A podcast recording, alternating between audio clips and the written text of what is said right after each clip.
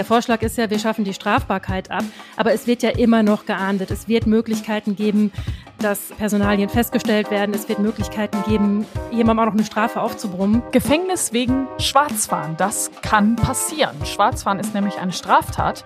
Weil eine Düsseldorferin jetzt im Gefängnis dafür sitzt, wird wieder viel darüber diskutiert. Welche Stimmen es dazu gibt, hört ihr hier im Aufwacher. Rheinische Post Aufwacher. News aus NRW und dem Rest der Welt. Mit Laura Mertens. Halli, hallo. Wir sprechen heute außerdem über Führerscheinprüfungen. Immer mehr Menschen fallen da durch und schaffen es eben nicht beim ersten Anlauf.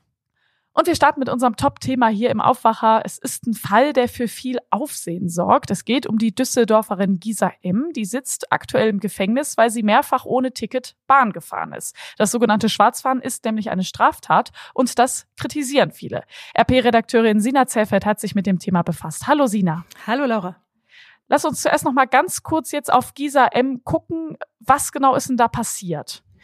Herr Gisa M. ist verurteilt worden, weil sie ähm, elfmal ohne gültiges Ticket mit der Bahn gefahren ist. Da hat es eine Gefängnisstrafe gegeben und dagegen regt sich viel Protest in der Region von Düsseldorf. Gerade jetzt am Dienstag hat es wieder eine Kundgebung gegeben vom Justizministerium. Ähm, es ist eine ehemals wohnungslose Frau gewesen, zuletzt jetzt nicht mehr.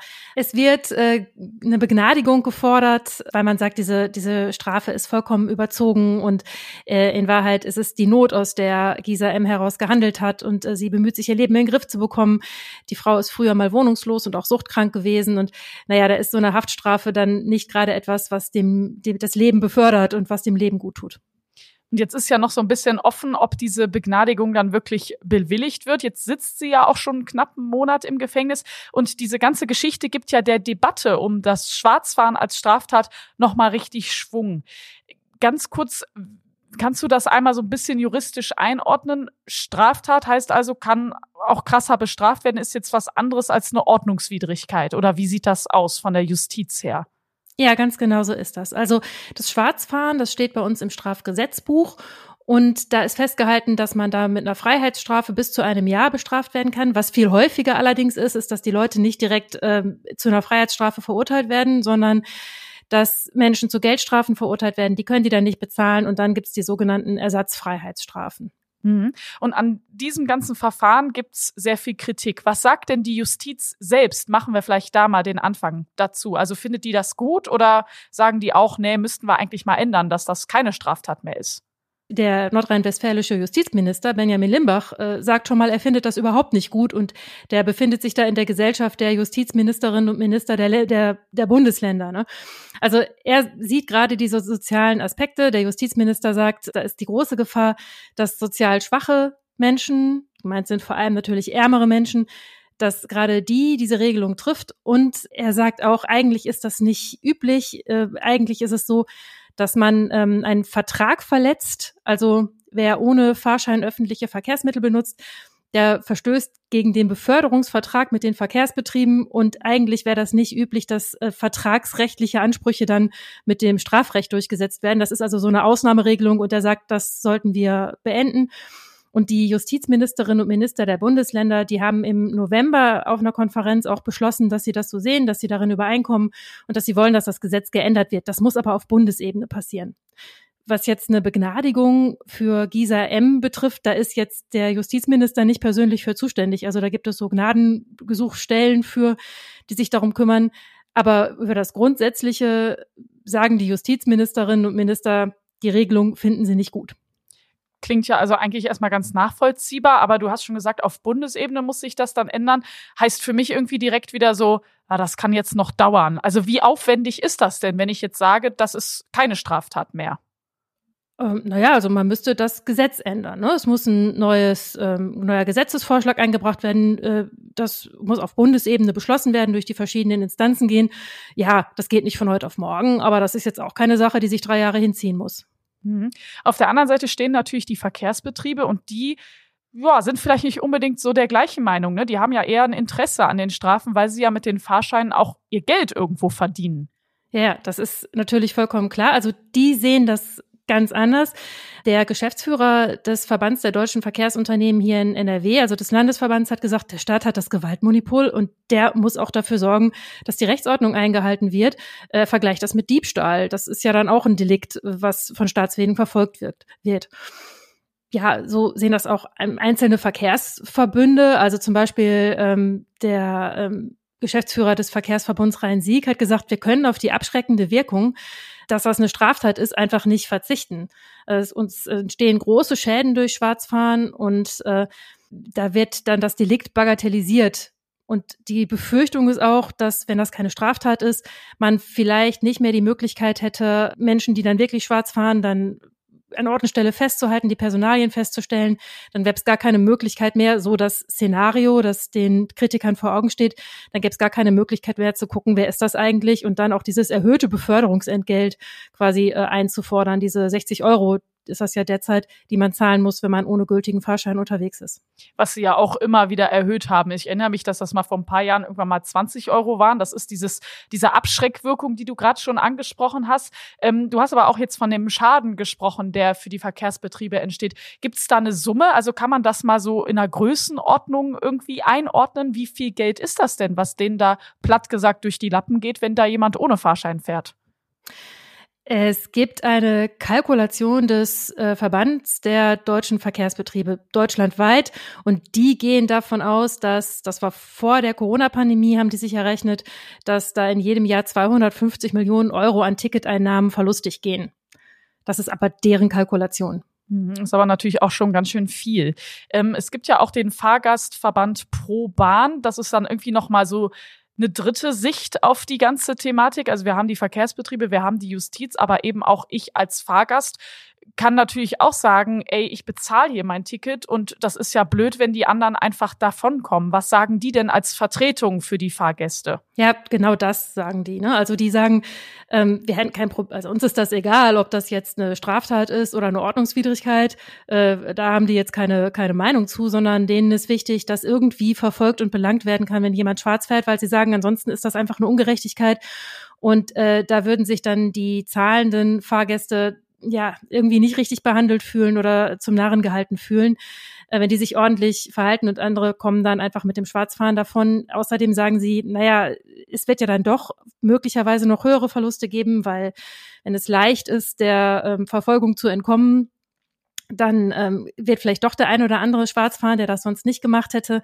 Also die legen Wert darauf, dass es zumindest möglich ist, dass Personalien festgestellt werden und dann dieses erhöhte Beförderungsentgelt geltend gemacht wird für Menschen, die jetzt versehentlich mal ohne den richtigen Fahrschein unterwegs sind, würde das Ganze, ja, das hatten wir ja auch gerade schon erörtert, das würde keinen Unterschied machen, weil man nicht sofort vor ein Kadi gezerrt wird. Ich finde, das ist echt schwierig, ne? Weil irgendwie finde ich, alle Seiten sind irgendwo nachvollziehbar. Trotzdem klar, also so wie du sagst, das passiert jetzt nicht direkt, aber trotzdem erstmal äh, ohne Fahrschein fahren und Gefängnis, das wirkt so ein bisschen schräg irgendwie.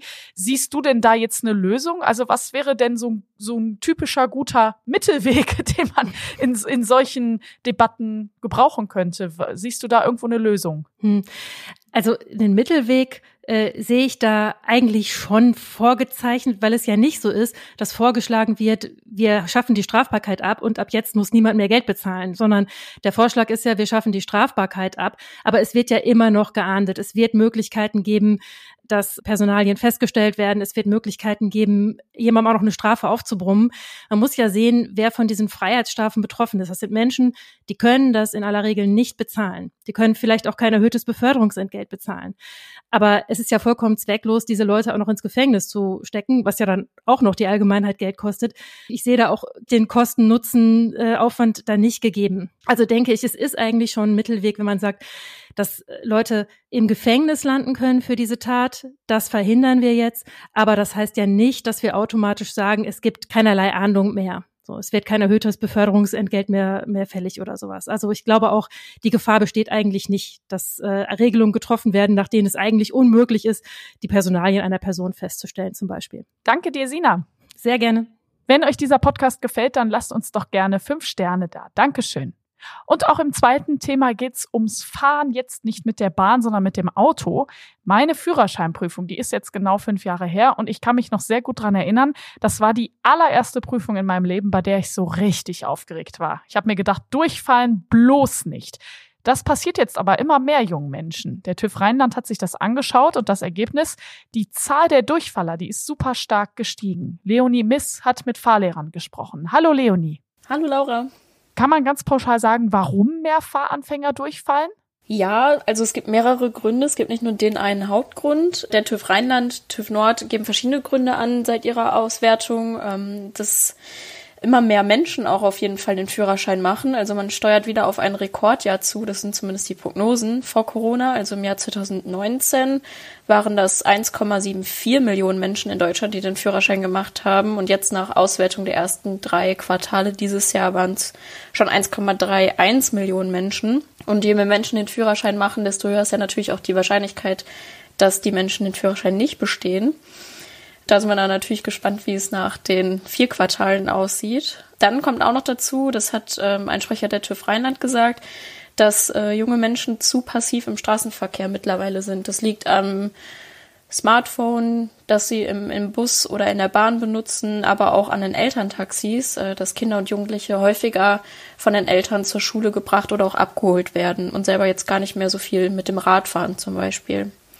Dann wird noch gesagt, dass zum Beispiel das zielorientierte Erarbeiten von Inhalten. Was bedeutet das? Das soll besonders durch die Corona-Zeit jetzt aufgefallen sein. Also, dass die Kinder und Jugendlichen im Homeoffice beziehungsweise im Homeschooling waren, ähm, dort viel über Zoom oder Teams-Konferenzen gemacht haben und da jetzt mittlerweile Schwierigkeiten haben, sich selber die theoretischen Fragen beizubringen, beziehungsweise das jetzt äh, da die Ausdauer zu haben, ähm, die Motivation. Was aber auch ein ganz großes Problem ist, dass ein ganz kleiner Teil der Fahrschulen sehr hohe Durchfallquoten hat. Die liegen dann schon so bei 60, 70 Prozent, während viele Fahrschulen äh, ganz niedrige Quoten haben, also vielleicht eine Durchfallsquote von 20 Prozent. Und die tragen dann natürlich sehr zu dieser hohen Zahl bei, die jetzt mittlerweile bei 37 Prozent liegt. Ja, das Problem ist ja, wenn man eine zweite Prüfung machen muss, wird's halt direkt teuer. Wenn die Unterschiede zwischen den Fahrschulen jetzt relativ groß sind, dann könnte ich ja jetzt ganz böse sagen, es gibt Fahrschulen, die lassen vielleicht einen absichtlich durchfahren, damit sie mehr Geld verdienen. Genau, das sind diese wenigen Schulen, von denen ich gerade gesprochen habe. Ähm, das behauptet auch Kurt Bartels vom Fahrlehrerverband. Eine praktische Prüfung kostet das Dreifache von einer regulären Fahrstunde an der Fahrschule. Die Fahrstunden sind eigentlich jeweils liegen so zwischen 30 bis 60 Euro bei jeder Fahrschule in NRW, aber eine Fahrprüfung, eine praktische, kostet schon 116 Euro. Wenn die Fahrlehrer die Schüler unvorbereitet in die Prüfung schicken und dann durchfallen, bleibt natürlich auch ziemlich viel Geld dann bei der Fahrschule letztendlich hängen. Ja, das finde ich super krass. Das ist auch einfach Abzocke. Kann man den Schulen das denn nachweisen oder kann man da irgendwas gegen tun? Ja, auch der TÜV äh, sind diese Fahrschulen ein Dorn im Auge. Die haben die Zahl äh, ebenfalls herausgefunden mit den 60 Prozent, dass einige Fahrschulen so eine hohe Durchfallquote haben. Ob jetzt aber wirklich ähm, der Grund ist, dass sie die Schüler dann direkt so unvorbereitet in die Prüfung stecken, ähm, stecken um sich das Geld dann nachher ähm, einzustecken, das ist natürlich jetzt ein Vorwurf. Kurt Bartels und der Fahrlehrerverband, die sind auch schon an, an die Straßenverkehrsämter und an das Verkehrsministerium herangetreten vom Land NRW, äh, da aber leider bisher ohne Erfolg. Dem Straßenverkehramt, der da eigentlich wach werden sollte und diese hohen Quoten an verschiedenen Fahrschulen sehen äh, sollte, die sind da ziemlich uninteressiert, so wie mir das mitgeteilt wurde. Vielen Dank, Leonie Miss. Gerne. Ja, also auf jeden Fall genau hinschauen, bei welcher Fahrschule man sich anmeldet. 80 Prozent aller Betriebe sind im Fahrlehrerverband. Das kann also schon mal eine gute Orientierung sein. Wir schauen jetzt noch auf die Nachrichten. Das Land NRW hat den finanziellen Notstand für dieses und nächstes Jahr ausgerufen. Das Landeskabinett hat beschlossen, von der Schuldenbremse abzuweichen. Die Landesregierung will ein Sondervermögen von 5 Milliarden Euro aufnehmen. Mit dem Geld will sie die Energiekrise bekämpfen. Alle aktuellen Infos dazu findet ihr jederzeit auf RP Online. Der Deutsche Wetterdienst legt heute eine vorläufige Bilanz zum Herbst vor. In NRW war der Herbst ungewöhnlich warm und sonnig.